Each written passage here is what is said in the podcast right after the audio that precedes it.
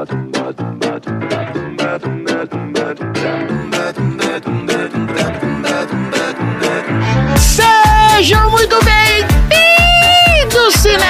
de sofá! Peguem a sua pipoca de micro-ondas e vamos a mais uma sessão aleatória! Nesse podcast, a gente sorteia um filme, premia categorias improváveis do cinema e analisamos temas do qual não temos nenhuma qualificação para falar sobre, como os bailinhos de época, viagens de navio e relacionamentos extraconjugais. Eu sou Tonzeira e Marina. Eu. Vamos falar de bebida. Deus. Essa é minha voz quando eu tô bêbado. Eu achei que você tava fazendo Mr. Catra no negócio. Ô, Xi, conta pra mim. Não, peraí, você não vai responder? É o que qualquer mulher faz quando alguém chega no ouvido e fala esse tipo de coisa. Ela vira pro lado e finge que isso não aconteceu, entendeu? Entendi, entendi. Ignora. É o movimento feminino natural, desculpa. Xi, conta pra mim, numa viagem, quem é você? Você é aquele cara que dirige, você é o copiloto, você é o responsável por música e entretenimento, você é o responsável pelos lanchinhos ou é aquele que passa mal e vomita na viagem inteira? Olha, eu diria que eu sou responsável pelos lanchinhos e pelo entretenimento a bordo, sabe? Então vale música, vídeos, podcasts e por aí vai. Ah, muito bem. Olha aí. Agora, dirigir você não vai me ver dirigindo porque eu odeio dirigir. Olha aí. André, Diga.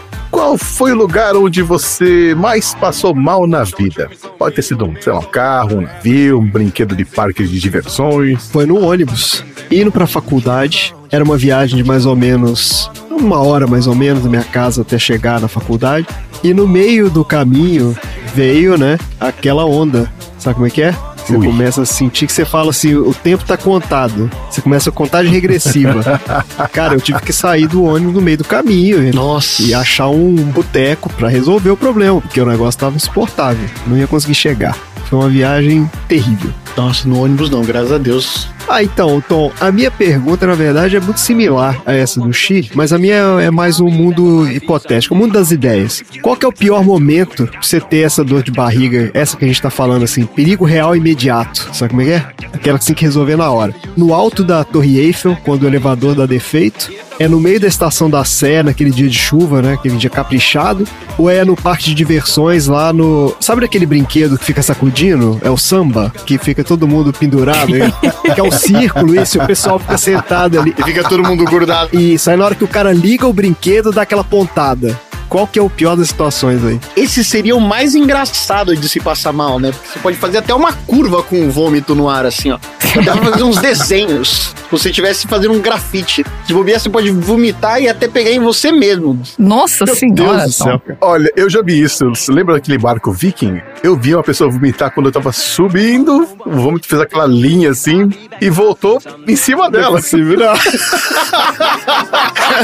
É isso aí. Que maravilha. Físicos que ouvem o sessão aleatória, façam o cálculo da velocidade necessária e altura para que isso tenha ocorrido. Que dá para acontecer isso, com certeza. Deus do céu, cara. E então é isso. Vamos pegar as suas amiguinhas da República de Solteiras, do cortiço mais próximo da sua casa, e vamos fazer uma sessão de pipoca entre todas elas. Do oh.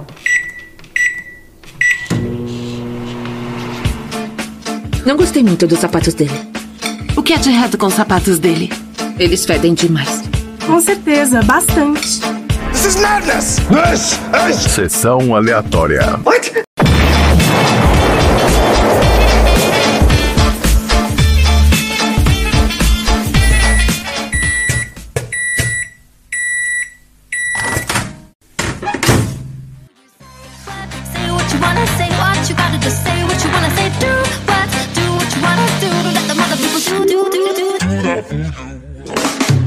Muito bem, começando mais um episódio do Sessão Aleatória, o podcast mais imigrante da Baixa Podosfera. Esse é o podcast preferido das velhotas inglesas futriqueiras que não tem nada melhor pra fazer e ficam agorando a vida dos outros. Que aqui na Sessão Aleatória a gente já teve um episódio especial pra essa galera, que foi o episódio 20, de um lugar chamado Notting Hill, que a gente fala sobre paparazzis, a gente fala sobre como os tabloides zoaram a vida da Meghan Markle lá e do príncipe whatever, e a gente ainda fala sobre chás, que são uma bebida muito apreciada por essa demografia. No episódio combo, né? Combo velhota inglesa aí, futriqueira, no sessão aleatória. E antes da gente começar, vocês já devem ter percebido que hoje nós não temos a presença do Dudu, né? O Dudu tá participando do encontro anual dos hosts de Game Show Animal. Tá lá com a Luísa Mel e com a galera do Animal Planet lá. Com a Angélica também. Com a Angélica, quem mais que tem Game Show Animal? O Bear Grylls. tem o Game Show Animal? Não sei, mas ele teria. É, ele teria. Então, para mitigar essa perda irreparável, no nosso episódio de hoje, nós trouxemos aqui novamente o nosso primeiro aleatória, que também é o nosso guru podcastico e a voz de veludo do Sessão Aleatória. Eu estou falando do nosso querido Xi. Fala aí, Xi. Olá, queridas. Muito bom estar de volta. Ele é isso tudo mesmo? O cachê dele vai ficar caro, hein? É a primeira voz a ser ouvida do Sessão Aleatória foi dele. É isso aí. Exatamente. A primeira voz, porque é ele que falou Sessão Aleatória. Sessão aleatória. Hoje, Xi, a gente te chamou aqui porque a gente tem que fazer uma reparação histórica, né? Que da última vez que você veio, você não gostou do filme. Você ficou achincalhando aí o filme. A gente fez você assistir o filme que você detestou. Então hoje vamos ver se você gosta desse filme aqui, não é possível, né? Eu tenho um recado aqui rápido antes da gente começar pro nosso ouvinte que chegou aqui hoje, não conhece Sessão Aleatória, pode ser um ouvinte lá do 80 Watts que escutou a gente, ouviu falar da gente lá pelo Xi. O Sessão Aleatória tem duas partes. ó. Na primeira parte a gente fala sobre o filme da semana, que é o filme que o Xi sempre detesta, sorteado de uma lista. A gente troca uma ideia sobre nossas impressões do filme e fala sobre curiosidades de produção. E na segunda parte a gente fala sobre assuntos aleatórios inspirados pelo filme, que é a parte, né, o bife de chouriço do podcast, certo?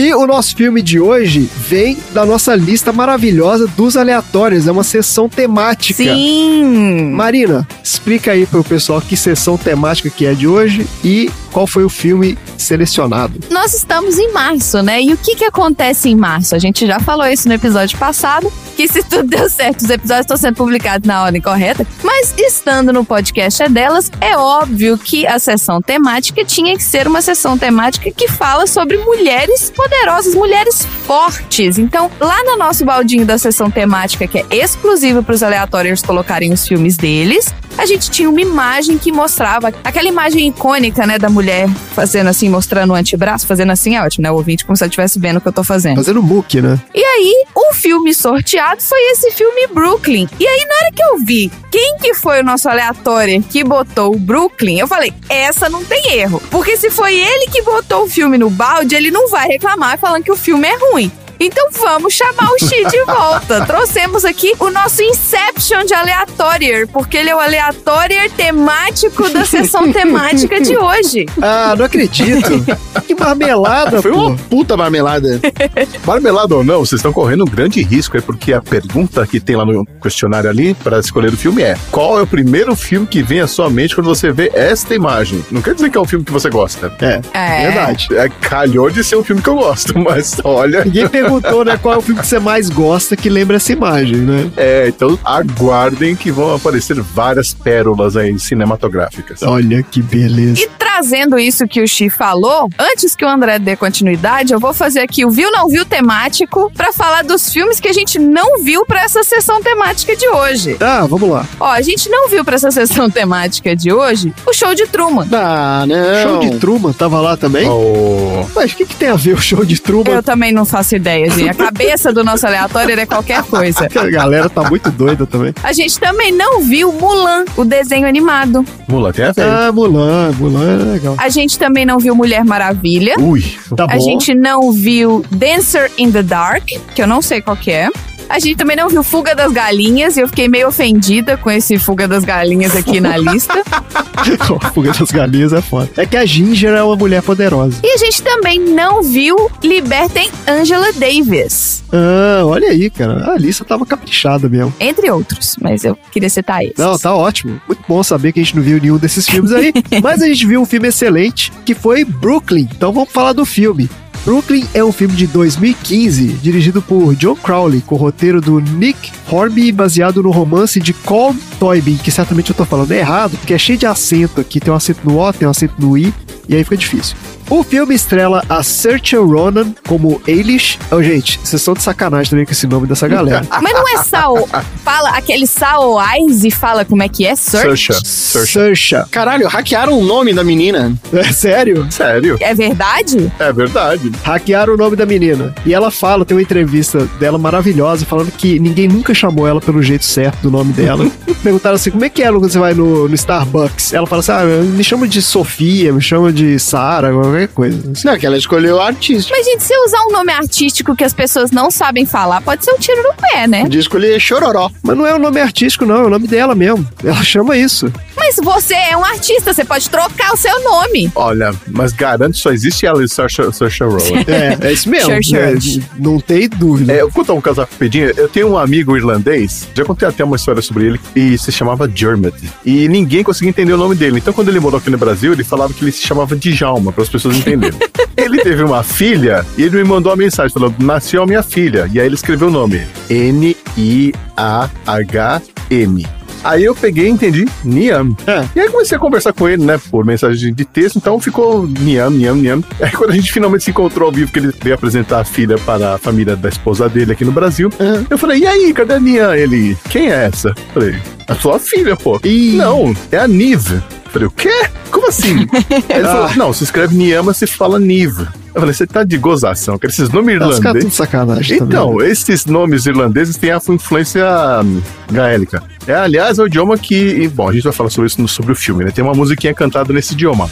Olha aí. Bom, vamos lá falar então. Eu vou voltar aqui, que tá 20 minutos falando do nome da menina. Ela chama Saoirse. Saoirse Ronan como Eilish, que aliás, eu descobri que Eilish é a versão irlandesa de Elizabeth. Olha aí, cara. Tem o Emory Cohen como Tony e tem o Donald Gleason como Jim Farrell. Então, começando pelo diretor aí, ó, esse John Crowley. Esse cara começou a carreira no início dos anos 90, dirigindo várias peças de muito sucesso, tanto no Reino Unido como na Broadway. É diretor de teatro, né? A estreia dele no cinema foi em 2003, com o filme Dias Selvagens, que é com o Colin Farrell e o Killian Murphy. A produção dele no cinema é relativamente pequena, até hoje ele dirigiu só seis filmes. Esse Brooklyn foi o quinto filme dele e o de maior sucesso.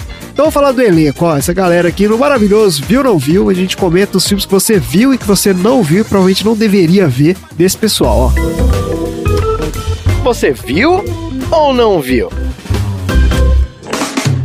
A Saoirse Ronan nasceu nos Estados Unidos, mas ela é filha de irlandeses e foi criada em Dublin. Ela é um fenômeno, essa menina. Ela começou a carreira em 2003, aos 9 anos de idade, e aos 24 ela já tinha recebido três indicações ao Oscar.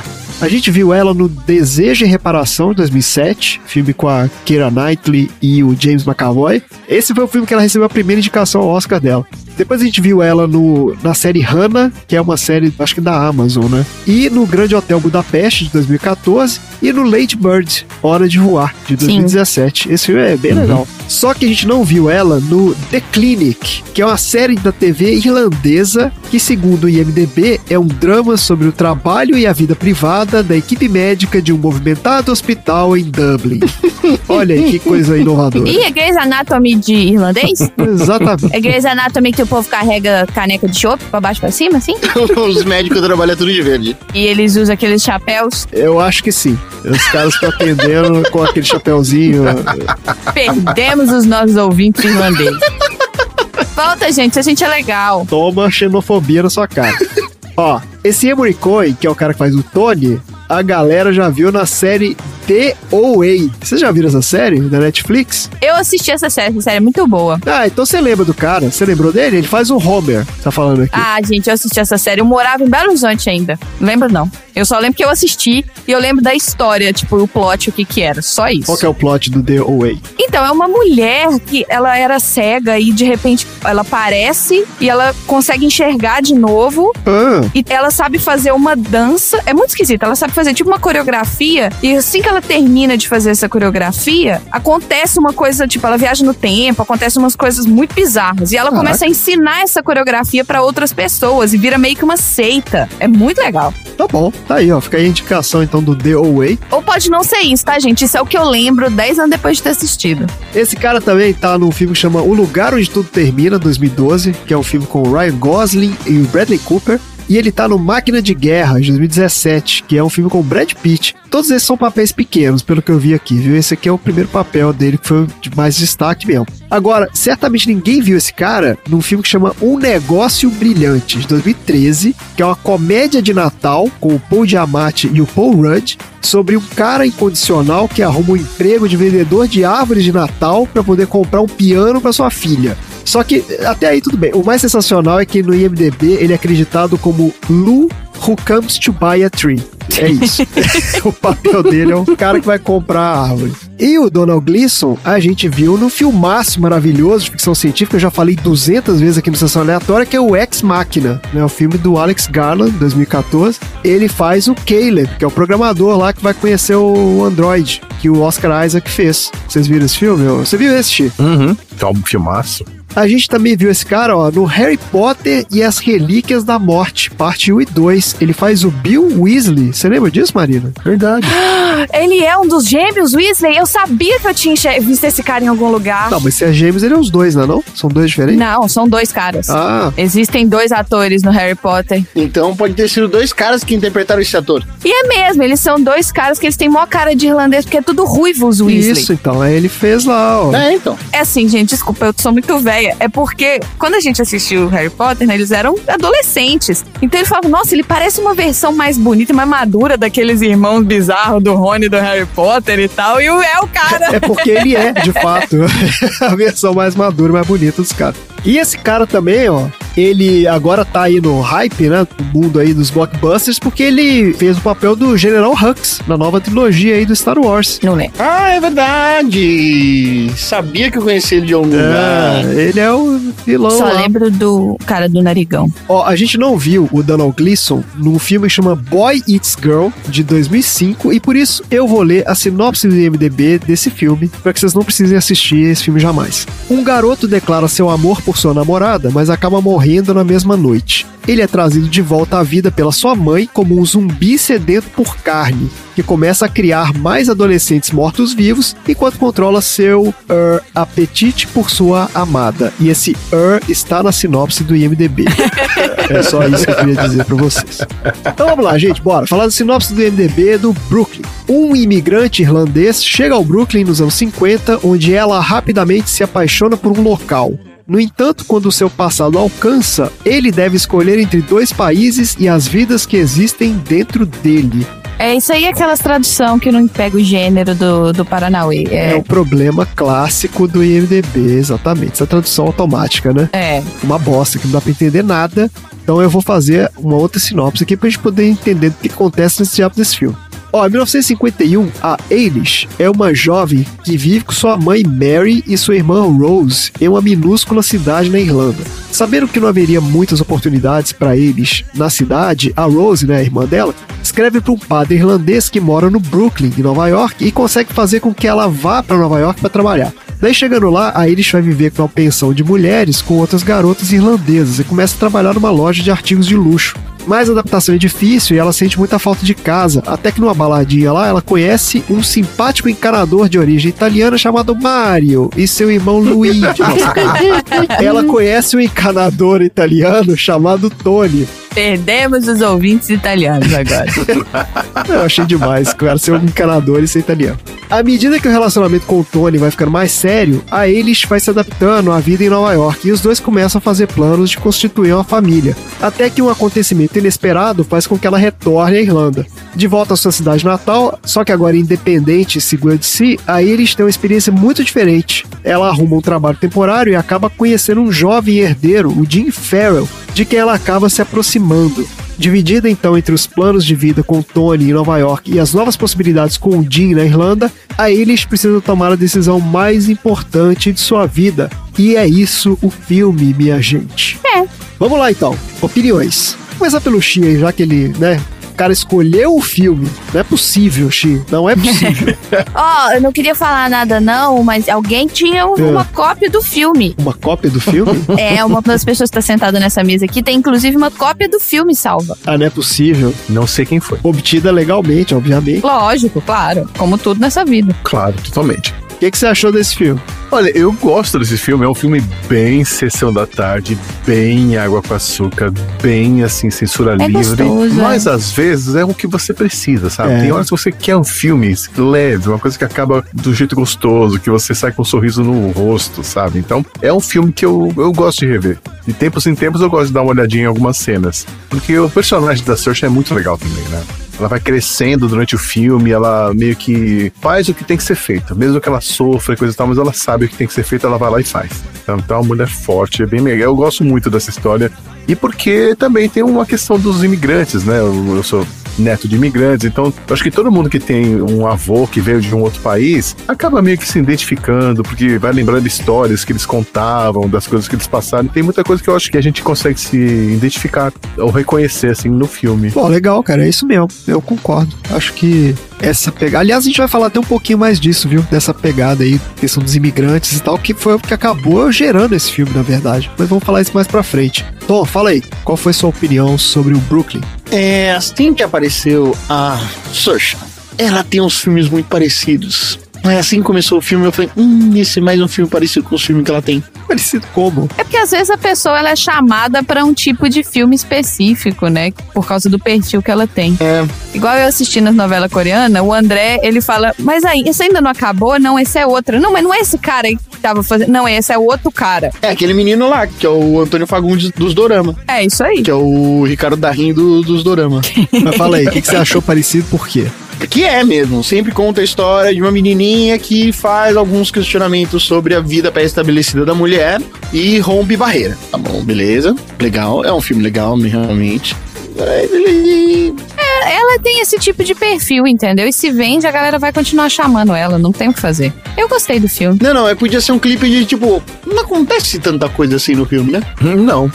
Ah, é, o filme é a jornada dela, uai. De passar de ser uma menininha do interior lá e amedrontada e né, vai pra cidade grande. Bichinho do mato. É, e aí depois ela volta, vai crescendo e ela vai vencendo os desafios da vida. Essa é a pegada do filme. É. Você, Marina, qual foi? Então, eu me enxerguei muito no filme, né? Eu acho assim que pra quem saiu de casa, não necessariamente você precisa mudar de país pra isso acontecer, mas só de se mudar de cidade, de você ir pra outro estado, eu me vi nela principalmente quando ela viaja pela primeira vez de barco, ela vomita até a alma, aconteceu comigo, né? Que ela passa mal até a alma. Eu fui dessas achando, nunca passei mal em nada. Eu não vou precisar de remédio não. Pode deixar e aí lá vai eu sendo carregada logo depois do jantar pelo staff do navio até o meu quarto, né? Beijo, pai, que assistiu toda essa cena maravilhosa.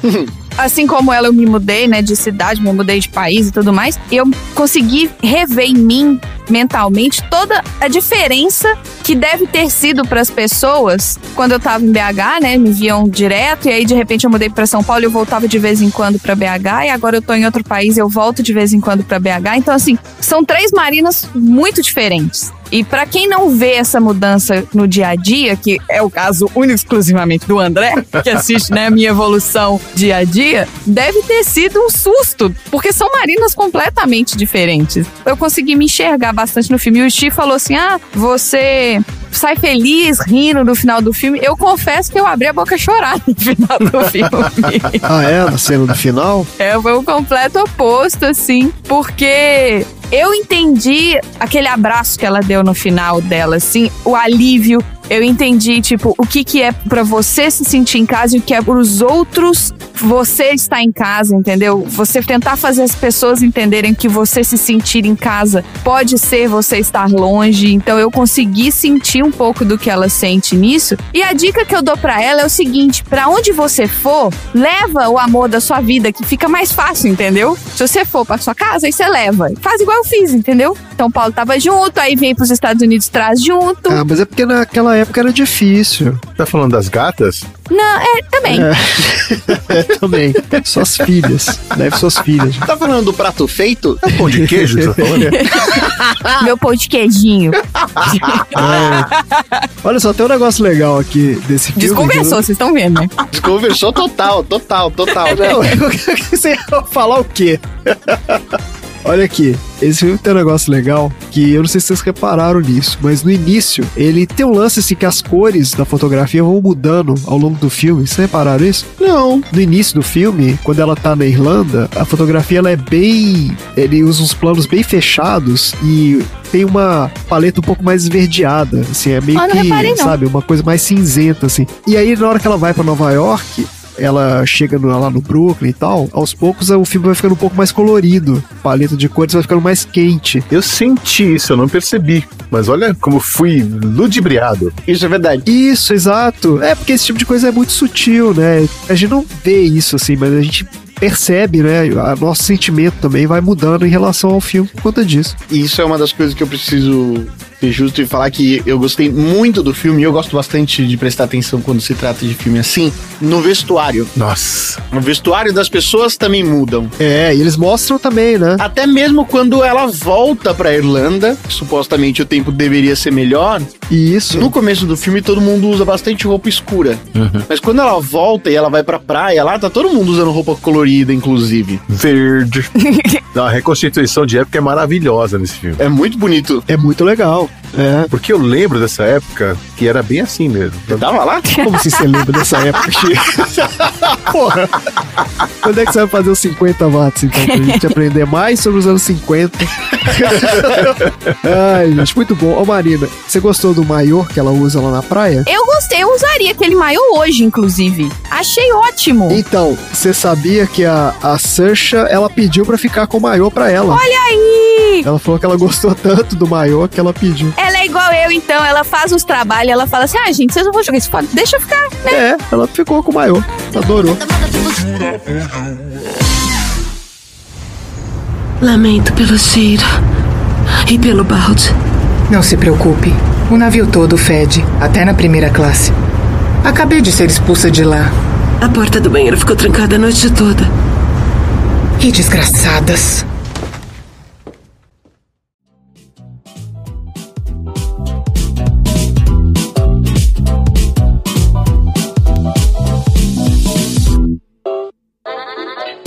Beleza, gente. Muito bom. Então, vamos falar um pouquinho aqui de curiosidades da produção do filme. Olha aí.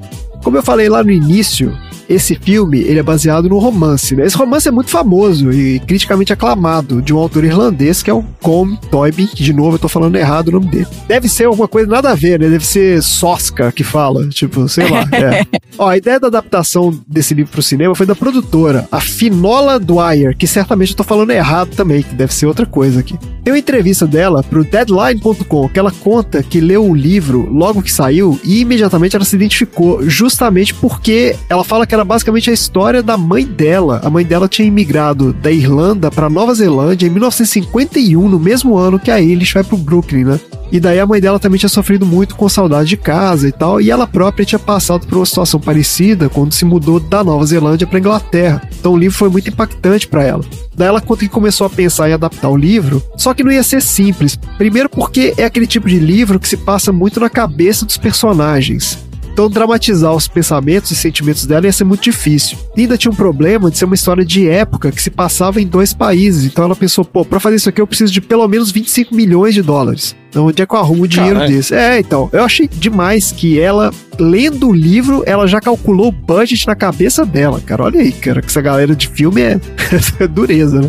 Mesmo assim, ela decidiu comprar os direitos do livro. Só que ela achou que eles nem estariam disponíveis mais, porque foi um mega sucesso.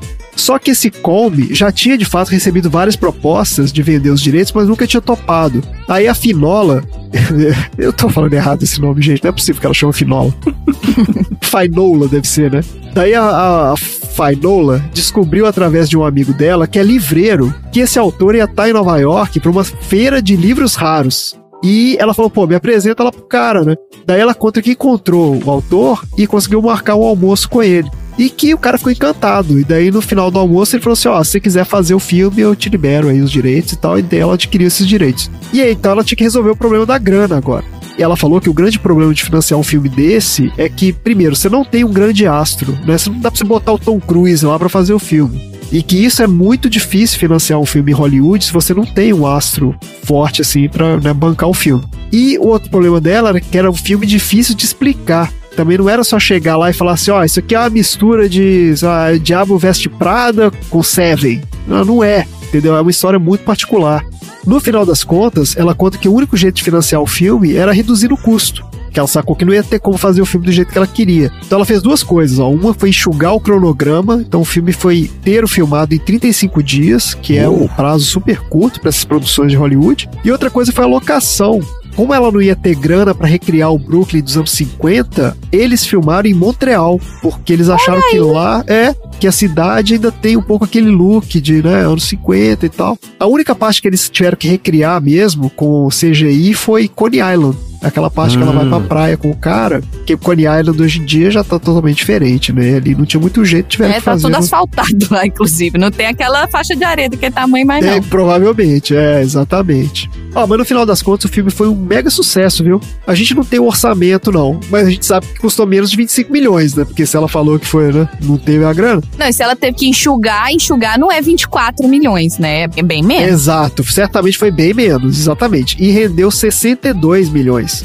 Tá bom. Além disso, foi um sucesso estrondoso na Irlanda. Ele bateu o recorde de audiência, que era do filme que chama Michael Collins, O Preço da Liberdade, de 96, um filme com Liam Neeson. Vocês lembram desse filme? Não faço ideia. Ele era um, é, um sindicalista lá, acho que é sobre o, o início do movimento sindical na Irlanda. Se eu me lembro bem, posso estar viajando também. Além disso, esse filme foi um enorme sucesso de crítica. Ó. Ele foi ovacionado quando ele estreou no Festival de Sundance em 2015 e foi eleito por vários críticos como um dos melhores filmes daquele ano. Para completar, o filme foi super premiado em vários festivais de cinema, recebeu três indicações ao Oscar: ó, melhor filme, melhor roteiro adaptado e melhor atriz. Ele acabou não ganhando nenhum, mas a Saoirse, ela não deve ter ficado triste não, porque ela recebeu 51 indicações a prêmios de melhor atriz por esse filme. Nossa! Sério? Sério. É, deve ter ganhado algumas, né? O curioso é que eu não achei quantos que ela ganhou desses 51, mas digamos que ganhou 10, vai. Tá bom, né? Digamos que ganhou um, tá ótimo. Tá bom, né? Tá ótimo. Exato. Excelente. E última curiosidade aqui, ó. Em 2016, a BBC anunciou que ia produzir um spin-off desse filme. Vocês acreditam nisso? Opa! A BBC? Exato. Que não tem nada a ver com a Inglaterra esse filme. Ah, não, mas é que passa lá também. É, tá naquele pedaço ali, né? É que ia ser uma série sobre a pensão da Mrs. Carroll. Que é aquela pensão que ela ficou lá com aquelas meninas malucas. Com a menina do Arrow. Sim, vamos falar sobre isso. Vamos. Então, e eles iam pegar a mesma atriz lá pra fazer e tal. Olha, E tá aí, estão esperando até hoje, né, BBC? vou assistir. Quando eles fizerem, né? Porque até hoje tá aí esperando. Beleza, minha gente, bora então pro troféu aleatório? Bora. Bora pro troféu. Vamos lá então, troféu aleatório.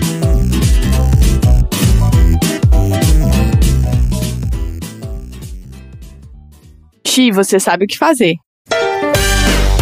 Troféu aleatório.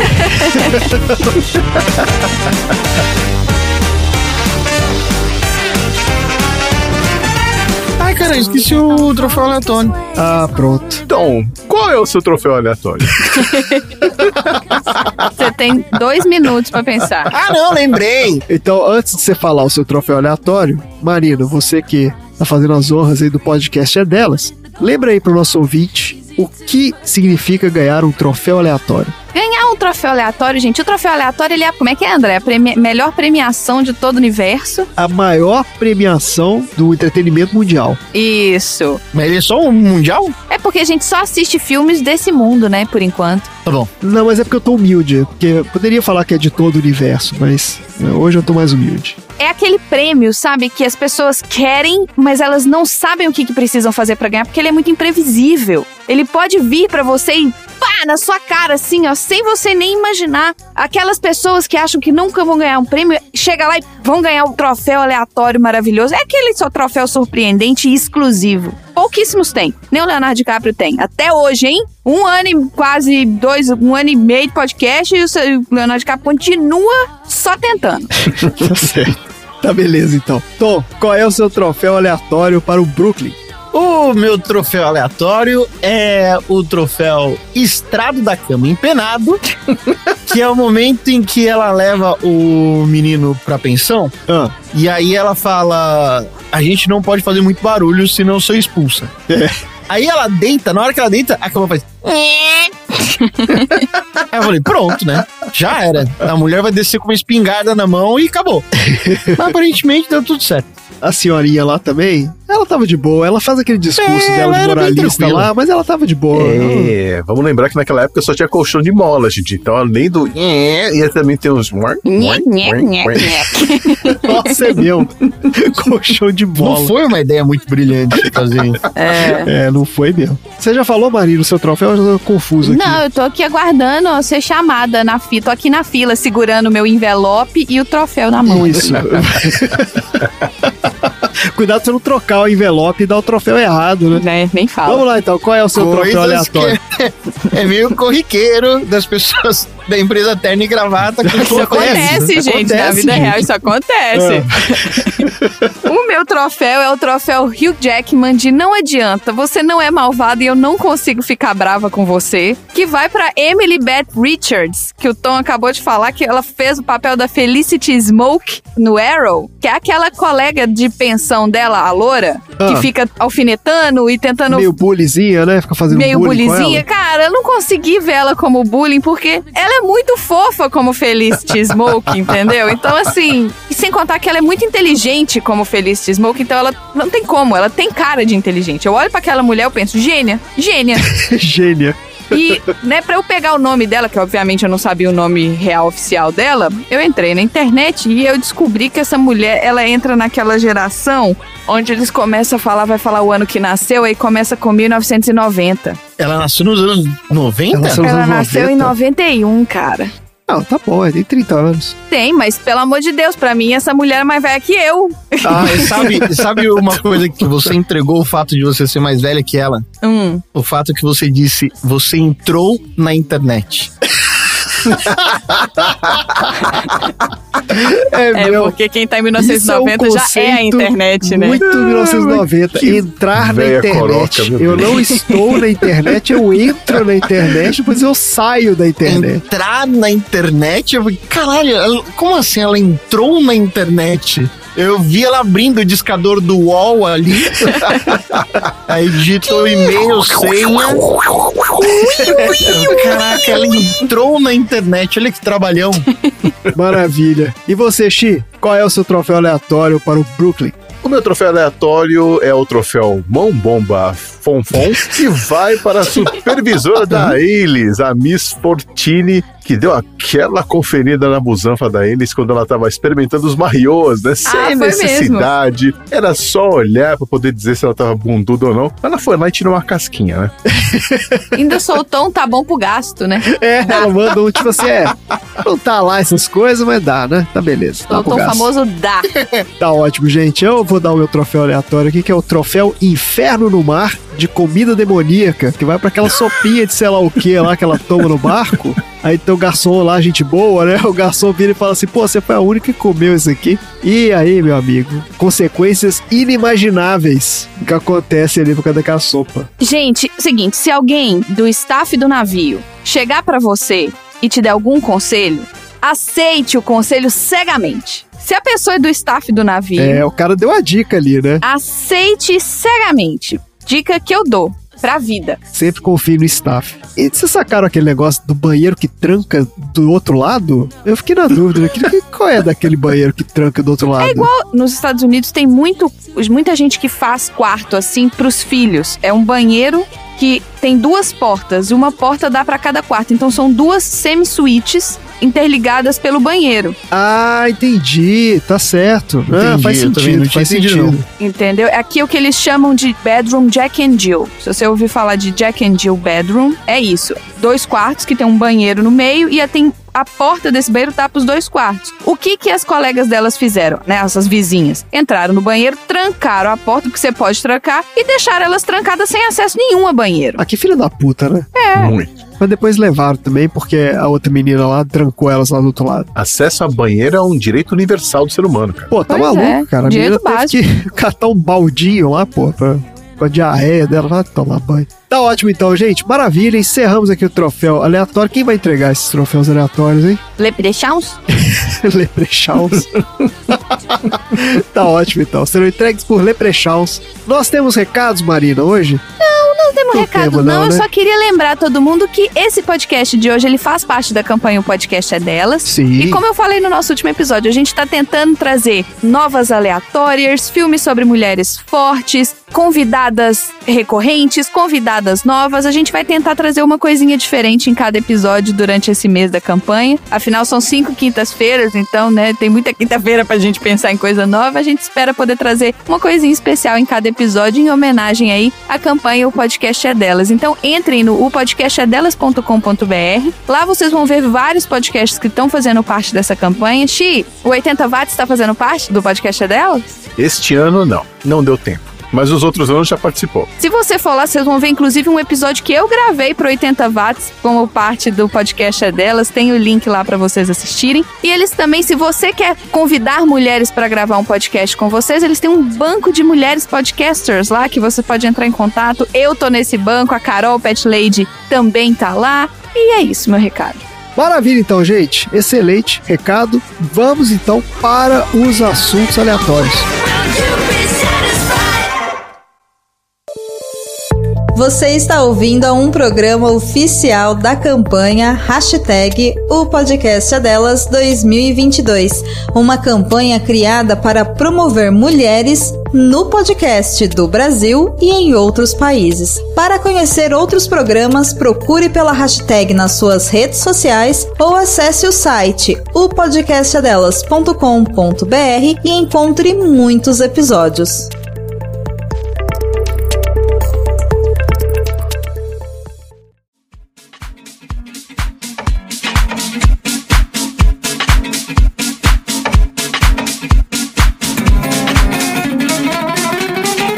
Vamos lá então, começando os assuntos aleatórios, que são o filé do nosso podcast. Mas hoje eles não são filé, hoje eles são a sopinha que é servida no navio pra você, né, se deliciar. Porra, vai ser ruim assim? Nossa, eu me dediquei a fazer minha pauta. Então vamos ver. Vamos É, não, tá mais supera puxada à tarde lá na casa do Jim, pô. super Podia falar que é sopinha batata com gorgonzola, que tem bastante na Irlanda, que é bom. Ah, é? Tem batata com gorgonzola na Irlanda? É. Tem isso mesmo? É. Olha aí, batata com gorgonzola é muito apreciado aqui em casa, viu? A gente faz é, sempre. então, É. é super bom lá. E eu lembro da batata com gorgonzola daquele. Como é que chamava? O baked potato que tem em São Paulo. Bacon É. de potato. É, cara, nossa. aquilo era bom, hein?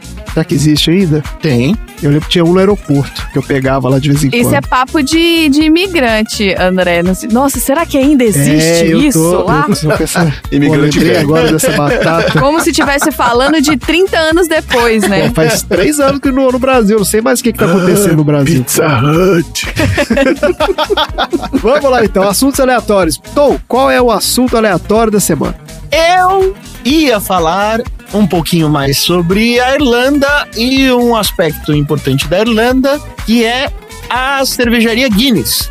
Ah, Uh, Mas eu mudei de ideia. mudou de ideia. Pronto. Vai falar sobre Leprechaun. Lá vem os não assuntos aleatórios Mudei de do ideia Tom. porque estamos no mês de março, na campanha do podcast é delas. Então, ao invés de ficar falando sobre cervejarias majoritariamente masculinas, eu vou falar, na verdade, sobre a mulher na criação da cerveja. Olha, Olha aí. Gente, as melhores coisas do mundo foram criadas por mulheres, tá? Só que eles não divulgam isso. É tudo enganação. Da hora que você precisa você procurar, você vai descobrir. A cerveja é majoritariamente associada aos homens. Isso porque eles são os principais executivos das maiores cervejarias do mundo e também o grande público-alvo dos comerciais de bebida. Segundo uma pesquisa feita pela Universidade de Stanford, nos Estados Unidos, apenas 17% das cervejarias artesanais têm uma mulher como CEO, sendo que apenas 4 dessas empresas possuem as mulheres no papel de mestre cervejeira. Mas a história é bem diferente disso. Se hoje você tá aí curtindo a sua cervejinha, foi porque as mulheres é quem criaram a forma ideal de produzir a bebida que você consome hoje. Esta receita de cerveja possui mais ou menos cerca de 7 mil anos. Desde o primórdio da sua produção, as mulheres são as responsáveis por preparar a bebida.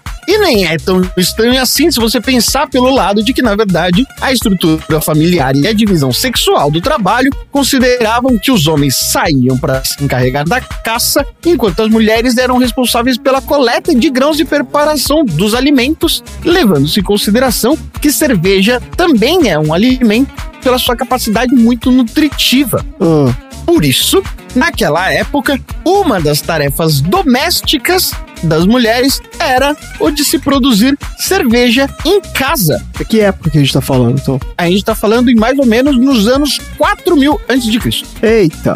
A cerveja foi desenvolvida há milênios atrás na Suméria e na Mesopotâmia, e posteriormente no Antigo Egito pelas mãos das mulheres.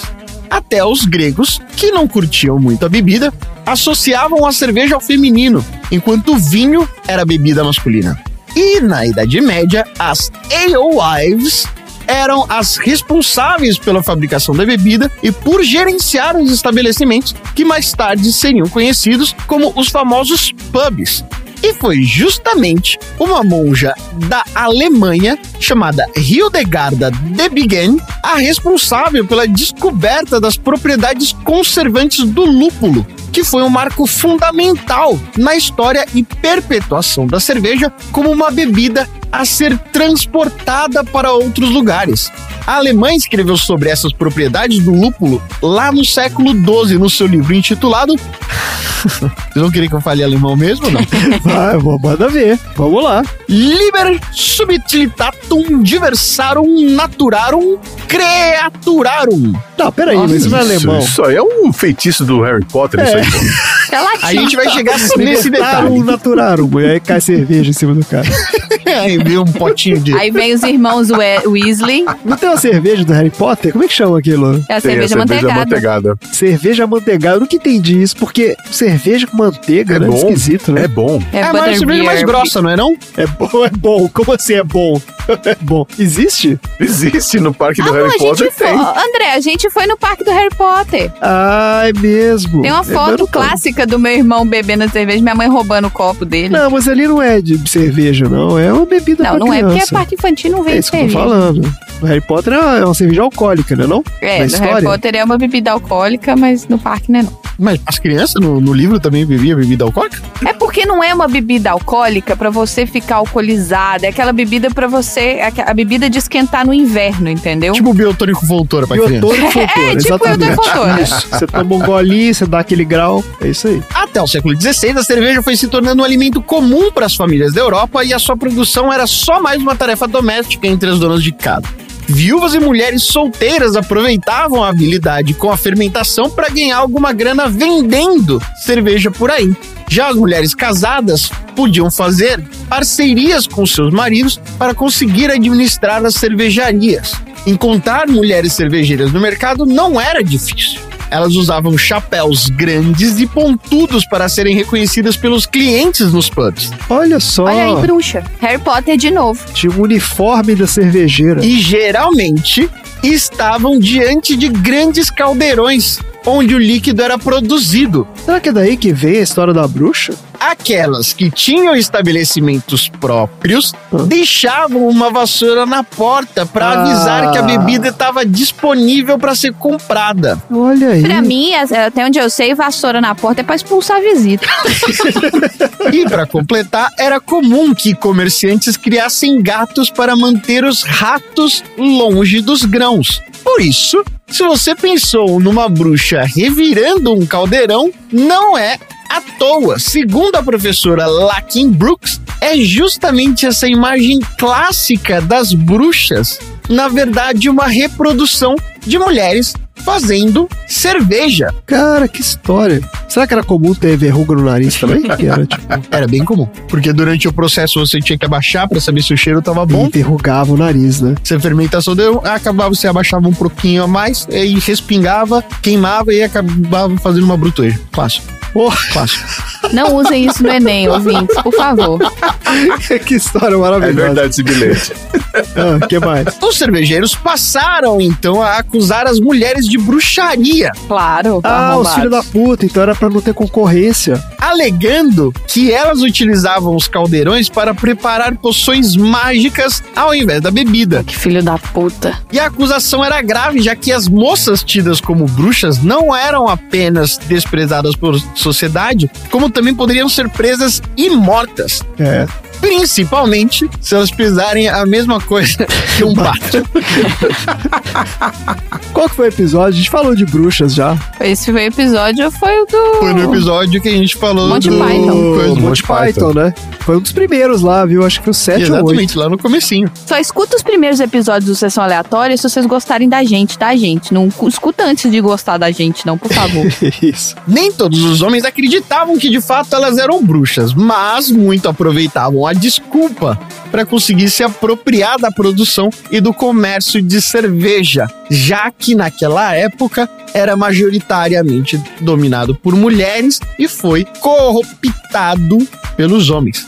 Por isso, durante séculos a cerveja foi se tornando cada vez mais um território masculino.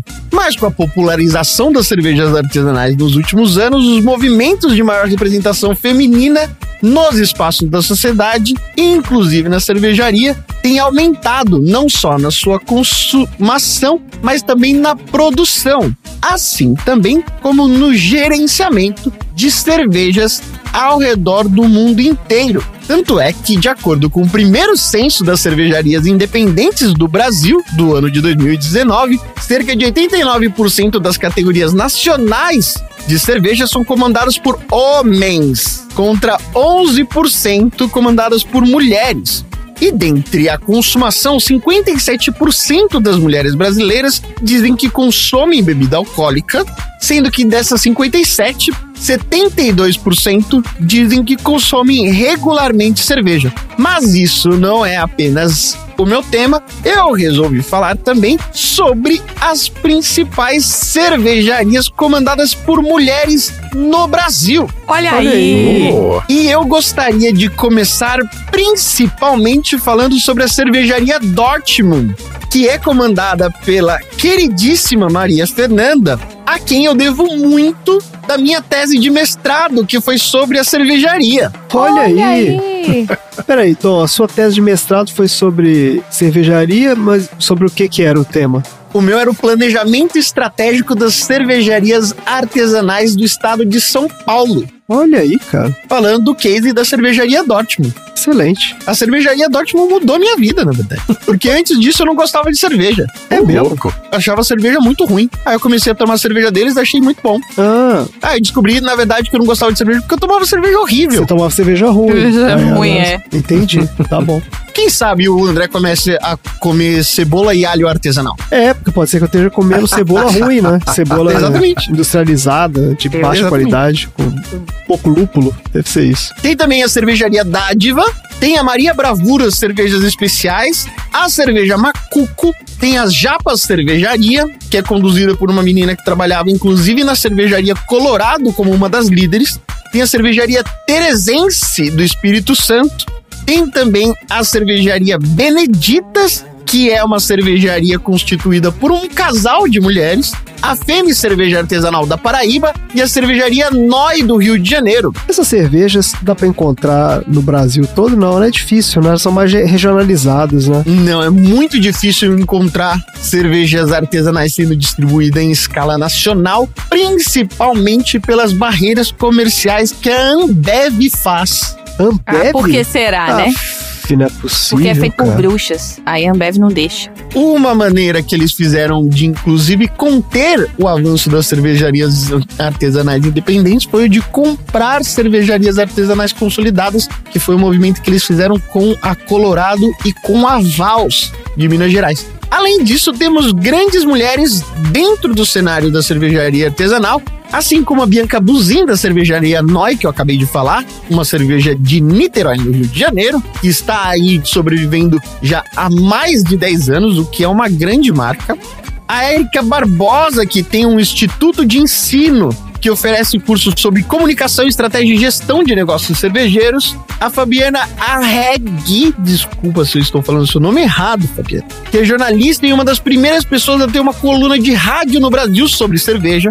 A Gabriela Miller, que tem uma empresa de consultoria e depois criou uma fábrica de levedura, que é uma das paradas mais difíceis de se comprar no Brasil. Olha aí. A Luísa Tolosa, da cervejaria Dádiva, que tem uma equipe com mais de 50% da produção sendo formada por mulheres, assim como as meninas também da cervejaria Trilha, que fica na zona oeste de São Paulo, que é uma cerveja muito boa e da qual eu tenho quatro pôsteres na cozinha de casa. Olha aí. só. Louco. Cara, é Garoto fanboy mesmo. propaganda. Tava esquecendo, tem a cervejaria feminista também. Vou até experimentar essa então. Porque eu não sou muito fã de cerveja. É isso que eu ia perguntar. Você não gosta de cerveja, né, mãe? Não, eu acho o gosto muito amargo, eu não gosto não. É porque a gente tá acostumado a beber cerveja ruim mesmo. O pessoal que, vê- que gosta dessas cervejas artesanais fala que tem pra todo gosto, na verdade, né? Tem. Eu bebi uma vez uma cerveja de trigo. Era uma cerveja preta de trigo. E era boa, era bem gostosa. Teve uma que a gente tomou aqui recentemente que você gostou também. E você, Chico, conta aí sua experiência fabricando cerveja, que eu tenho certeza que você já fabricou cerveja em algum momento da sua vida. Eu já tentei, acabou Ah lá. virando vinagre, mas assim.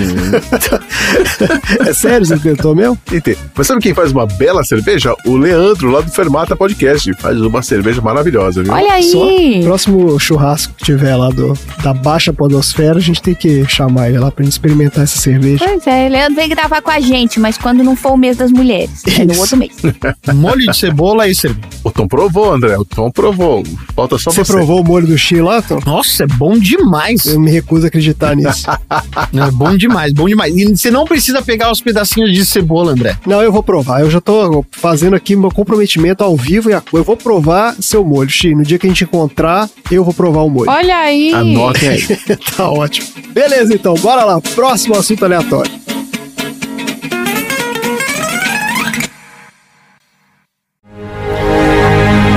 Você não deve comer. Mas posso ficar lá anos. Não, pode comer quando chegar, mas não coma no navio. Vai evitar enjoos, você me promete? Prometo. Pouco vá direto para sua cabine e tranque a porta do banheiro do seu lado. Quando a vizinha começar a bater, pode negociar.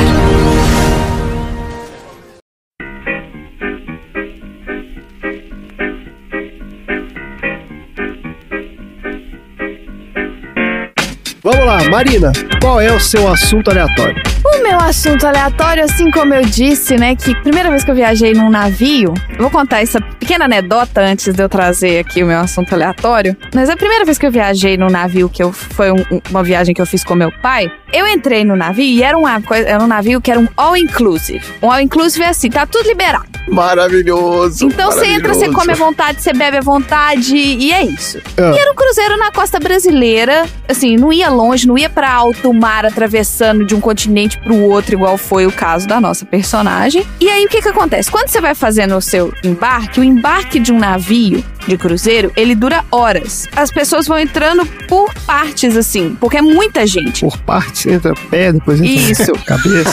Um navio de cruzeiro, pensa num embarque de avião. Quando você tá fazendo um embarque de avião, um embarque de avião dura aí fácil, fácil uma meia hora, 40 minutos. Vai, desde o momento que a primeira pessoa entra e a última pessoa entra, eles fecham a porta. E um avião tem o quê? 300 pessoas, um avião grande. Um navio que eu fui, pelo menos, era um navio pequeno. E um navio pequeno tinha 5 mil passageiros. Quê? É isso É. mesmo? É isso mesmo. Meu Deus. E todo navio de cruzeiros, você entra numa parte que elas são as águas internacionais. Então é como se fosse uma viagem internacional. Então você tem que apresentar passaporte, eles fiscalizam toda a sua bagagem. Então assim, tem toda uma burocracia muito grande para você embarcar no navio. Não é só mostrar passagem e entrar. Então, dura muito tempo. O embarque ele começa tipo meio-dia, sei lá, e o navio só vai sair às seis da tarde. Só que, voltando à minha anedota, quando eu fui viajar, fomos eu, meu pai, meu tio e minha tia, e meu tio já era um senhor de idade. Ele entrou naquela preferencial dos idosos. Então meu tio foi um dos primeiros a embarcar. Só que o meu pai e eu estávamos na mesma reserva. Então, na hora de entrar na mesma reserva, foi os quatro. Minha tia, meu tio, eu e meu pai. Então, sei lá, se o embarque começava meio-dia, meio-dia e meia, a gente já tava dentro do navio. Moleza, belezinha. O navio tá lá ancorado e a gente tá esperando o pessoal embarcar. Fomos pra piscina, porque tava todo mundo sem mala, as malas vão direto pra sua cabine. E aí você vai pra piscina. Isso pra mim é o suficiente. O que que eu fui? Fiz amizade com o moço do bar, já sabia o nome dele, descobri onde que tava a comida, já cheguei cheio dos potinhos na piscina. Obviamente, eu que sou esperta, assim como a Eilish, depois que ela aprendeu, claro. Já estava com a minha roupa de banho por baixo da minha roupa, então eu não precisava da minha mala, eu já estava preparada pra piscina. Então, eu comi, eu bebi caipirinha durante todo esse embarque, enquanto tinha gente entrando no navio, não sei o quê. Deu mais ou menos umas 4 horas da tarde, o staff do navio, né, a galera que trabalha no navio, vai passando e cumprimentando os passageiros. Eles vão se apresentando, ó, se vocês precisarem de alguma coisa, esse é o nosso uniforme, é só vocês falarem com a gente, blá blá blá blá blá. E uma das pessoas do staff do navio virou pra mim e falou assim: Ah, vocês costumam enjoar? Vocês querem um. Eu não sei se era um Dramin que eles ofereceram, mas a gente oferece um medicamento pra facilitar se as pessoas enjoam. Eu falei: Eu? Enjoar? Nunca enjoei na vida! Ando de metrô de costas, inclusive, nunca passei mal. Vou em todos os brinquedos dos parques. Não, moço, aqui é de boaça. Fica tranquilo que é beleza. E o cara falou: beleza, se você tá tranquilo, eu tô tranquilo. O erro, o erro. A receita do erro. É, meu primeiro erro do dia. Aí o que acontece? Você tem o entretenimento do navio você tem o jantar. Então o navio saiu, ê, não sei o que, dá tchau pra todo mundo, faz aquela, aquele barulho e tal. Você dá tchau pra todo mundo, sendo que não tem ninguém pra dar tchau lá. Você dá tchau pra um porto vazio. É isso que a gente faz. Beleza, fomos pro entretenimento. Tinha um show, né? Tinha um teatro e tinha um show no navio. Só que aí eu olhava pro palco e eu via que tinha hora que o palco tava meio, sabe? Tava meio desigual, ele ia meio pra direita, assim, ele desequilibrava com o que você tava assistindo, eu tô, uai, gente, esse palco ele tá meio que mexendo pra um lado e pro outro, né? Um lado tá mais alto que o outro, e de repente o outro lado tava mais alto. Bom, beleza. Deve ser alguma coisa pra compensar o balanço do navio, pros artistas não caírem, né? Deve ser alguma coisa assim. Tranquilo. Vamos jantar. Bebi vinho, já tinha bebido caipirinha o dia inteiro. Bebi vinho, comi um peixe maravilhoso no jantar. Maravilha. De repente, meu estômago começou a doer, assim, no, no jantar.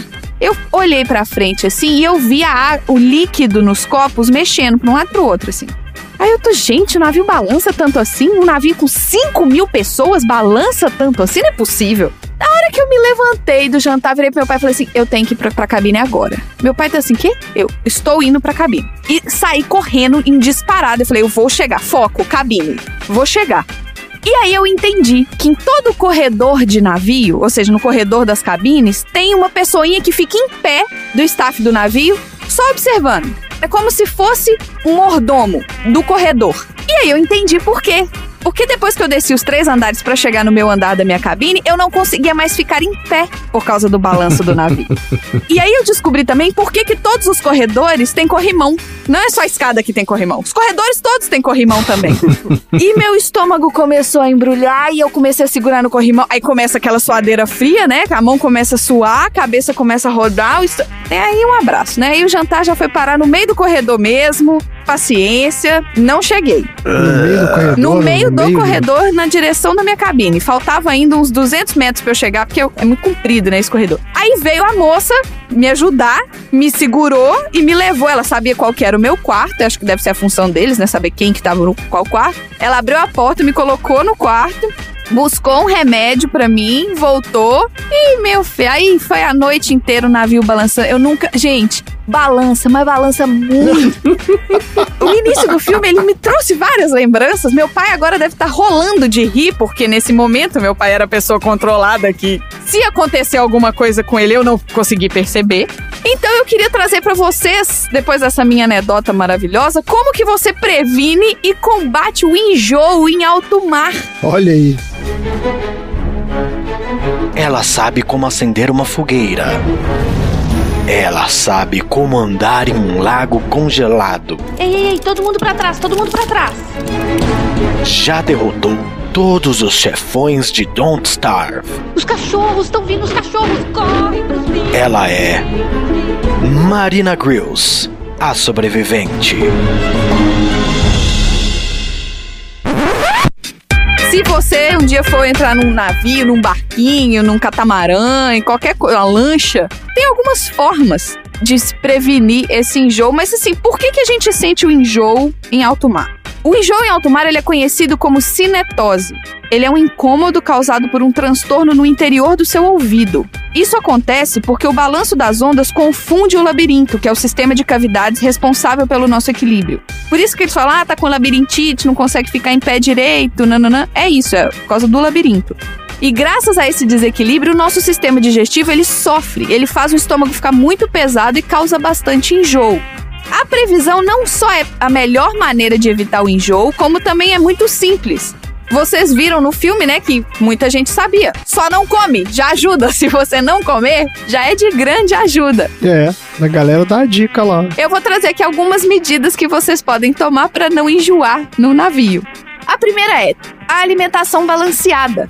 A ingestão de bebidas alcoólicas, cafeínas e comidas muito temperadas e gordurosas não são recomendadas antes de um passeio marítimo. E o que, que eu fiz? Eu tomei energético cheio de cafeína, eu tomei bebida alcoólica e enchi o bucho de tudo que tinha de comida lá, porque afinal era à vontade. Boa!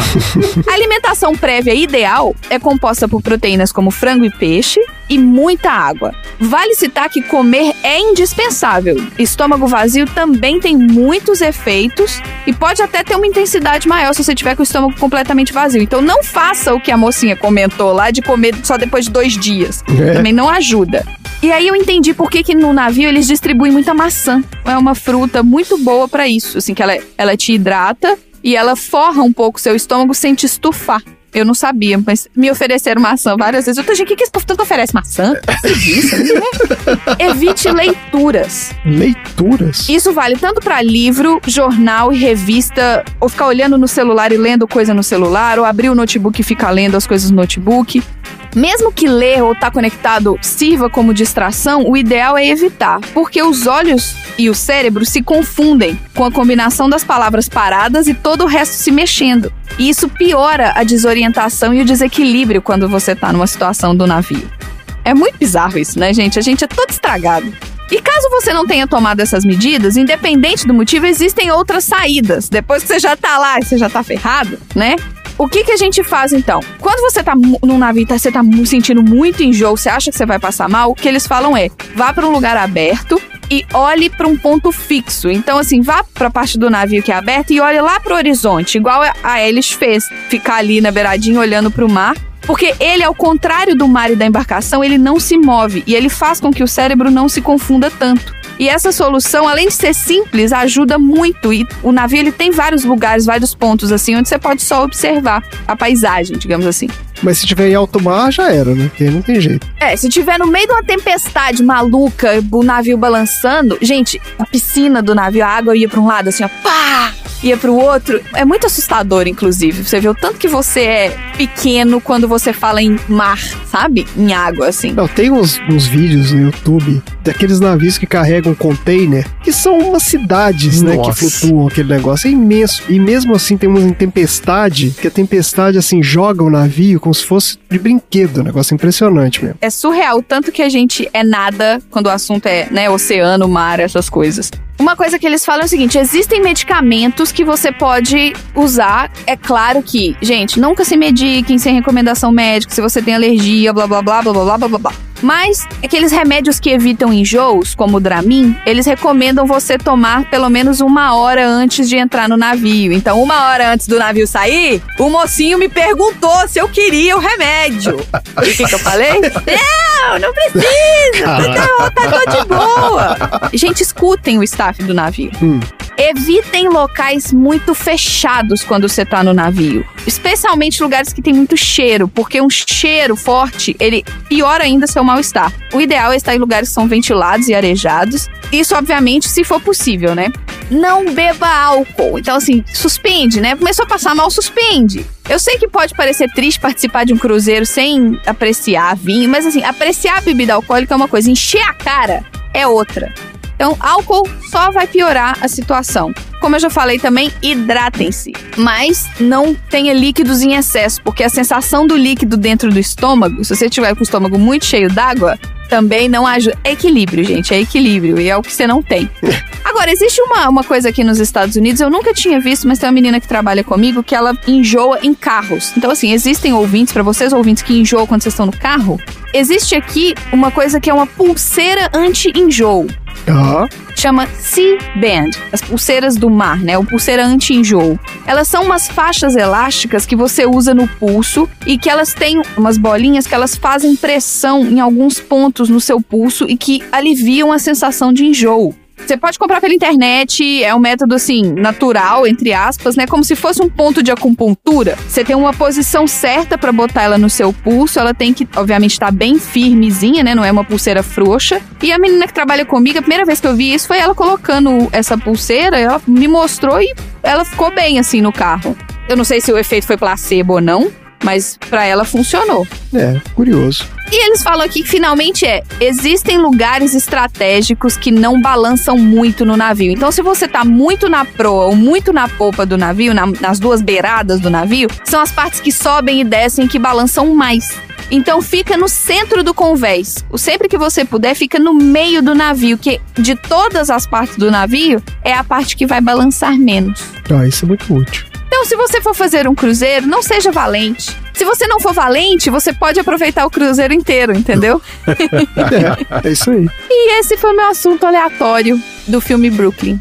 Não enjoe em alto mar, vai estragar o seu passeio e o passeio das pessoas que estão com você. Mais uma utilidade pública aí da Marinas, como sempre, trazendo, né? Guias e manuais de como se comportar em situações diversas, exatamente. Maravilha, excelente. Bora pro próximo assunto aleatório.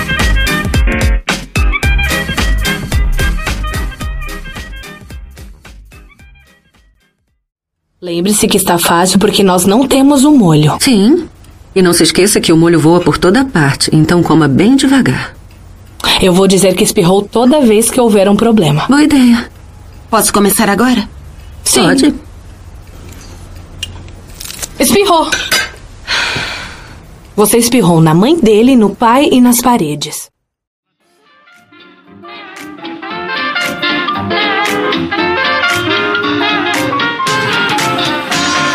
Vamos lá, Xi. Qual é o assunto aleatório da semana? Vamos lá, eu acabei achando meu assunto aleatório quando eu vi aquela cena onde o Tony pergunta pra Alice se ela gostava de comida italiana e ela respondeu que nunca tinha comido. Inclusive tem aquela cena maravilhosa delas aprendendo a comer espaguete. Isso. Uma aula com as meninas lá do negócio. Splash. É. Não, mas aquilo ali é, é muito. É beginner. Você precisar de colher pra comer macarrão é beginner, né? Eu fiquei nessa dúvida mesmo. Eu nunca vi isso, cara. De onde saiu essa, dessa colher pra você enrolar o macarrão? Mas eu já, eu já cansei de é ver essa modus, colher. modus, É etiqueta. modus? É pra não espirrar as coisas, é. É. Ah, É pra você não ficar fazendo no fundo do prato, entendeu? tá Eu tô falando sério. E pra impedir você de fazer a maior loucura do mundo, que é resolver cortar. Não, não, não, mas aí Não, não. não Não, cortar o macarrão não. Não, né? Então, aí, ah, não, não, não, não, italiano não, não, tem não. um infarto, né? aí gera incidente diplomático, né? A Itália vai invadir o Mas Brasil. tem muita gente que faz isso, tá? Não. Tem mesmo. Tem gente que faz com tesoura, inclusive. Tesoura? Meu Deus, gente. Não. Sim, pega a tesourinha e fica lá, tec, tec, tec, tec, cortando os pedacinhos. Tem. que isso, pô? Tem, é triste. Bom, então hoje eu quero falar sobre a globalização da comida, especialmente no Reino Unido, e como alguns alimentos acabam se tornando comuns em todos os lugares, que é um fenômeno bem recente, mas que na verdade é fruto dessa constante troca de conhecimentos e ingredientes que o ser humano realiza desde sempre. Por exemplo, vocês sabem quando é que a gente começou a comer arroz e feijão no Brasil? No final do século XIX a gente começou a comer feijão com arroz. Olha É, aí. final do século XIX, E recente. por quê? O feijão já era consumido no Brasil pelos índios, né? Mas eles consumiam com pouco caldo e geralmente eles misturavam com farinha de mandioca e alguma carne.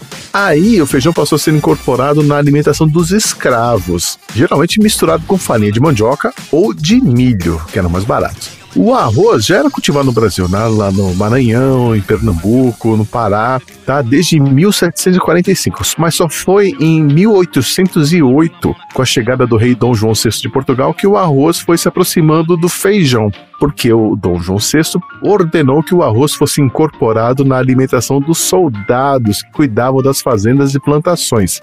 Aí os anos foram passando e um dia, não se sabe quando, como, porque o arroz dos soldados começou a ser misturado com o feijão dos escravos. E aí, a partir de então, a combinação virou costume no país. Ou seja, Na maior parte dos 522 anos do Brasil, o arroz e feijão não fez parte da alimentação dos brasileiros. Olha aí. Tem alguma conclusão sobre o feijão vir por cima ou por baixo do arroz? Na sua pesquisa? Não, isso é uma questão de caráter, não vamos entrar nessa questão aí, né? Ah, tá bom. E quando a pessoa come muito mais feijão do que arroz, hein? Isso também eu acho que é uma pessoa meio mau caráter, não é? Não. E a pessoa que tira o caldo do feijão? Põe só os grãos. Isso me irrita também. Mas enfim, não é esse o ponto. Cheio das etiquetas aí. Eu não como feijão, mas se eu comesse, eu faria isso. Você Tirar tiraria todos o os caldo? caldos? É.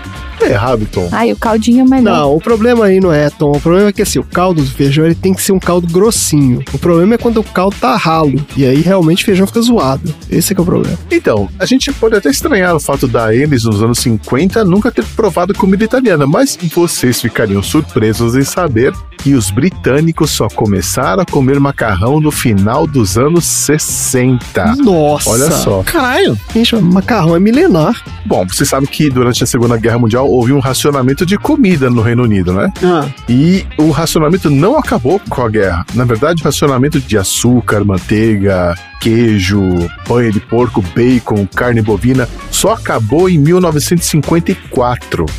Caraca, uns 10 anos depois. Outro problema era que a maioria dos lares no Reino Unido não tinha geladeira nem freezer. Então a maioria das famílias costumava comer produtos da estação que geralmente eram cultivados localmente. Então, por exemplo, eles não comiam tomates no inverno. Hum. Outro problema é que supermercado nessa época era coisa para ricos. E as opções de comida para viagem se limitavam ao famoso fish and chips. Por isso que é batata pra caralho naquele lugar. Batata pra cacete. Batata, batata, Puta, batata. batata. Soca É batata. só o que dá, velho. Por isso, aliás, a Irlanda teve uma época que viveu de batata. É só o que dá. O açúcar era feito de batata, não era? Açúcar de beterraba. É a beterraba, é verdade. Na época em que o filme é ambientado, a maioria das famílias britânicas comia o chamado meat and veg, que era uma carne e dois legumes. Não. Né? A grande maioria das famílias nunca comia fora de casa. Máximo, sei lá, uma batatinha frita no pub, sei lá, lá tinha aqueles ovos em conserva também, que não são meio. meio e outros petiscos. Ovo em conserva. Parece bom. Então foi só no final da década de 50 que os imigrantes começaram a chegar em massa no Reino Unido, vindos das antigas colônias britânicas, né, como a Índia e o Paquistão. E aí o sabor chegou ao paladar britânico. Ah. Porque, olha só que loucura, até então eles só usavam sal, pimenta do reino, vinagre e um tal de brown sauce, que é é, imagina assim, um molho barbecue, só que ao invés de ter uma base de tomate, é uma base de caldo de carne. Tá bom. Tá? Parece bom. É. Pasmem, azeite de oliva na Inglaterra era remédio nessa época. Eles usavam para limpar o ouvido. Ah, tá bom. Senhora. Tá bom. Cara, nossa. Isso é muito normal. Não, não tá bom. Ouvinte, não tá bom. Ouvinte, não, não está o bom. cara descia Mas isso é normal, velho. garrafa de azeite Vai ter umas no vó que vai falar isso aí. É normal É, o quê, mas é coisa de vó. Enfiar azeite no ouvido? Coloca azeite no ouvido e depois esquenta. Que, que isso, cara? Você tá maluco? Esquenta Sim, como? é verdade, tratar dor de ouvido. Pra tirar a cera do ouvido. Gente, nunca ouvi falar nisso. Mas é esquentar, não é tacar fogo, ouvintes. Não, mas esquentar como? Me dá um exemplo. Não vai flambar sua orelha. Não, ouvinte, não faça isso. Vai no médico, ouvinte. Como é que Se você tem dor de esquenta? Deixa eu entender. Como é que esquenta o azeite que tá dentro do seu ouvido? uma toalha quente. Toalha quente. Isso. Ah. É, dá um banho-maria quando tá entupido assim, ó. Gente, tenham bebês. Tenham bebês. Ué? Pra botar a- azeite. Eu, Tom, não importa. Eu não vou botar azeite no ouvido do meu bebê, nem azeite do meu Aí Bebê, coloca, coloca o paninho, aí deixa lá um tempinho no banho-maria e depois vira a cabeça do bebê. Vai, tup, vai cair a cera do ouvido do bebê. Tá bom. É, esse seria, é o, é o nanizeira lá, como é que é? O Super Super nanizeira. Aí. Se vocês quiserem mais dica, arrasta pra cima. Nota mental, não deixar as crianças sob os cuidados da super nanizeira. Bom, acho que dá pra imaginar que a comida inglesa era bem sem graça nessa época, né? Até hoje, mano.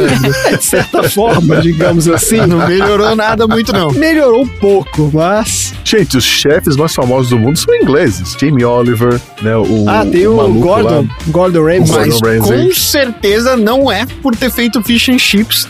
Com certeza. e nem servir enrolado no jornal. Verdade. Bom, aí chegamos aos anos 60 e a economia britânica ficou aquecida, e aí as pessoas começaram a viajar pela Europa. E aí, os britânicos começaram a conhecer a culinária dos países vizinhos, como a França, a Itália, Portugal, etc. No começo dos anos 70, os ingleses começaram a fazer jantares especiais em casa. Então, eles preparavam comidas exóticas, entre aspas, que eles viam na TV ou experimentaram durante uma viagem. Ana Maria Braga aí, ó. É, total. Aí é que apareceram pratos como o espaguete à bolonhesa, a lasanha, e geralmente sempre acompanhados de vinhos, né, que agora eram mais acessíveis à população em geral. Então, olha só, aquela cena onde as meninas ensinam a eles a comer macarrão usando colher e garfo não seria comum nos anos 50 na Inglaterra, mas nos Estados Unidos sim. E os americanos já sabiam comer macarrão porque a comida italiana já havia se popularizado nos Estados Unidos desde o final do século XIX por conta dos vários imigrantes vindos principalmente de Nápoles. Mas até hoje tem gente que não sabe comer macarrão. Pelo menos não do jeito que os italianos consideram correto, né? Se você quer torturar um italiano, é só servir para ele um espaguete cortado em pedacinhos, molenga. É só você pegar o espaguete cru e quebrar na frente dele, assim, ó. Clac! O cara desaba. E tem que ter um pãozinho pra chuchar, né? Ah, chuchar não, o molho depois. Ah, quero macarrão. E aí eu pergunto pra vocês, vocês comem macarrão com garfo e colher ou vocês têm aquela manha de fazer aquela enroladinha só com garfo? Não, tem que ter a manha do garfo, sem espirrar molho. É isso aí.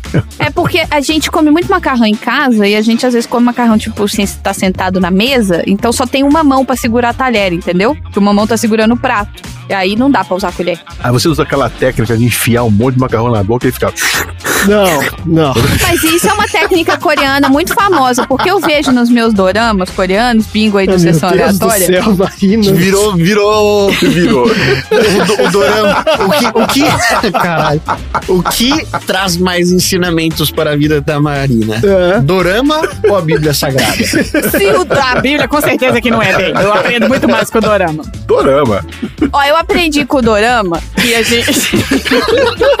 Não é isso. Que... Eu aprendi com o Dorama, o André tá de prova. Que tem as máscaras que você usa pra fazer o tratamento facial, assim, ó, que é uma máscara de papel que vem com creminho. Tem. E aí você Uhum. fica 20 minutos com ele na cara. Eu comecei a usar por causa dos Dorama, que o Dorama. Aí você fica com a cara geladinha, é gostoso. Ah, é, você contou pra graça. isso. É, então, tá vendo? Eu tô agora a rainha das máscaras de papelzinho por causa dos dorama, etc. Desculpa, mas o que eu queria dizer, na verdade, é que é isso. Eles comem muito ramen e eles fazem isso. Eles pegam os pauzinhos, né? Aí bota a pon- em vez de ficar enrolando, porque é um pauzinho, não é um garfo, não dá pra enrolar no pauzinho.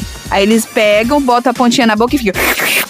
Mas não é agradável, né? Não, mas tem uma, uma lógica. Por que, que eles fazem isso? Qual é a lógica? É para esfriar o macarrão. Só que a gente costuma assoprar o macarrão. Eles inspiram, eles inalam. Eles ficam... É para esfriar o macarrão que tá na boca. Ah, Se você fizer isso, você vai sujar sua roupa. Porque no finalzinho ele dá aquele efeitinho chicote, assim, ó. Não aí suja, porque sabe por quê? Eles vão controlando a entrada do macarrão com o pauzinho. Não é, você não larga a macarrão solto e vai fazendo. Ah, tá bom. Exato. é, é verdade. A técnica é um pouco diferente. Eles têm um outro hábito que a gente não tem, que inclusive todos os nossos pais nos xingam à mesa quando a gente faz isso quando é criança, que é eles chegam com a boca perto do prato. Ah, isso Ah, também. é verdade. Eles É. inclinam, né, o corpo. Isso, pra e ficar... os nossos pais, beijo mãe, que ficava assim, é a comida que vai ter a boca, não é a boca que vai ter a comida. Falava isso quando a gente era pequena. Mas aí eu acho que é o problema do hashi, porque o hashi você tem que pôr na boca rápido, porque vai cair dali. Eu tô postando aqui no grupo do Aleatória, dos Aleatórios, um vídeo com dicas de um moço sobre como comer ramen. Que ele mostra a técnica. Lembrei de uma história de quando eu fui morar no Japão, eu fui trabalhar numa fábrica que tinha, sei lá, uns 500 funcionários. E na hora do almoço, no primeiro dia, eles serviram um lamen. Imagina 500 pessoas fazendo no refeitório. Nossa, ah, gente. Ah, O vídeo que eu postei, ele chama Slurping 101. Slurping Nossa. 101. tá ótimo. O que mais, Chi? O que mais que a gente tem aí? Então era isso que eu tinha pra falar. Então, Era assim, isso. é, fiquem felizes porque vocês têm macarrão à mesa, porque o macarrão não é uma coisa antiga, não, gente. É recente na nossa história. É verdade. Macarrão é a melhor coisa de todo o universo. Uma coisa que eu fiquei muito impressionado uma vez que eu fui passar uns dias, eu fui fazer um curso em Londres, uma época aí. E eu fiquei muito impressionado que a comida que eles serviam lá, porque eu tava num, num hotel, né, que tinha um evento lá, E a gente comia no refeitório todo dia, né? Só que a comida, ela é toda indiana. É porque tem uma comunidade indiana enorme Sim. na Inglaterra. Uhum. Exato, e a culinária é muito influenciada. Então, assim, tinha arroz, os frangos e tal, só que tudo com aquele tempero indiano aquele tempero característico, né? Que bem é pimentado, né? Eles usam cominho, eles usam umas ervas bem características, assim, não. Ervas não, né? São condimentos ali específicos dentro daquele lugar. Mas, cara, eu vou te falar que depois de uma semana eu já tava entrando em desespero, porque eu não aguentava mais comer comida indiana. E aí eu descobri que eles tinham lá no cardápio do hotel, o cara servia uma pizza de pepperoni. Cara, aí na hora do jantar, eu falei pra galera assim, pessoal, desculpa, eu tô sentindo meio mal, eu vou pro quarto, não vou jantar hoje não. E fui pro quarto e pedi a pizza de pepperoni. E foi a melhor pizza de pepperoni da minha vida, porque fazia uma semana que eu tava comendo almoço, café da manhã, jantar de, sabe, comida indiana. Tá dureza. Comida indiana é boa, mas ela é boa pouquinho. Ela não é boa pra você comer todo dia, porque ela é muito enjoativa, ela é muito, né, forte o tempero, sei lá. Isso foi quando aquela viagem que você fez que eu tive a crise de apendicite? Foi a viagem do apendicite e foi a mesma viagem que eu contei uma história lá no PDG Das também. pessoas que não, não lavam roupa. do pessoal fedido no. Exatamente, aquela mesmo. Foi ali mesmo. Naquele até assim, eram os caras fedidos no, no- na sala e a comida indiana depois, entendeu? Então, assim, não tava rolando legal. Tava complicado. E eu tava hospitalizada e não contei pro André, E a queridos Marina ouvintes. hospitalizada. Só ficou sabendo depois que eu saí da cirurgia viva. É isso aí. Tá ótimo, gente. Então, ó, aprendemos muita coisa hoje, hein?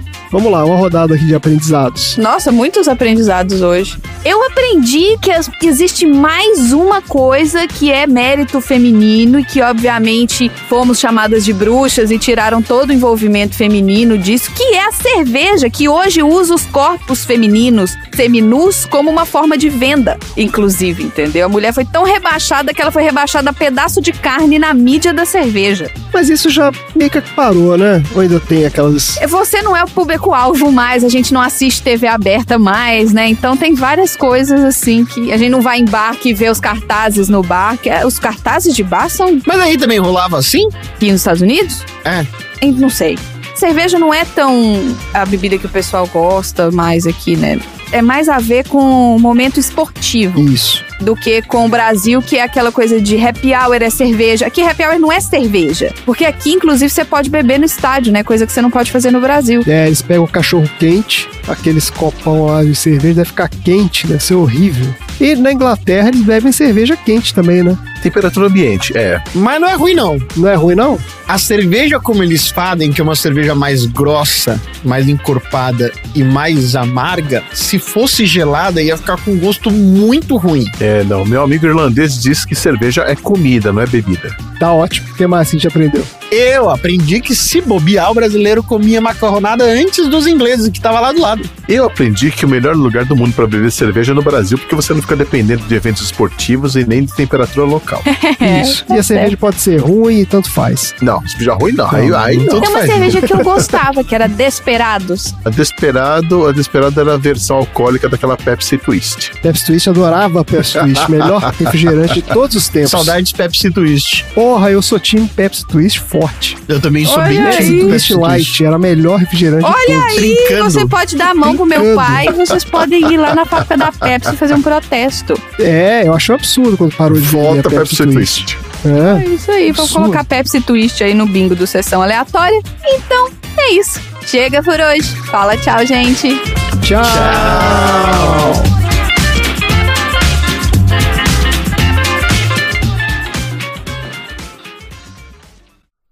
Fim da.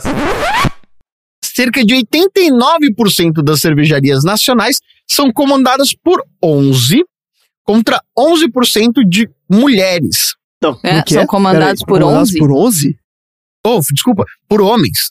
Ah, Ah, tá. Vou falar de novo. Segundo o primeiro censo das cervejarias independentes brasileiras, datada do ano de 2019, cerca de 89% das cervejarias nacionais são comandadas por 11. Caralho! O que tá acontecendo? Bebi demais.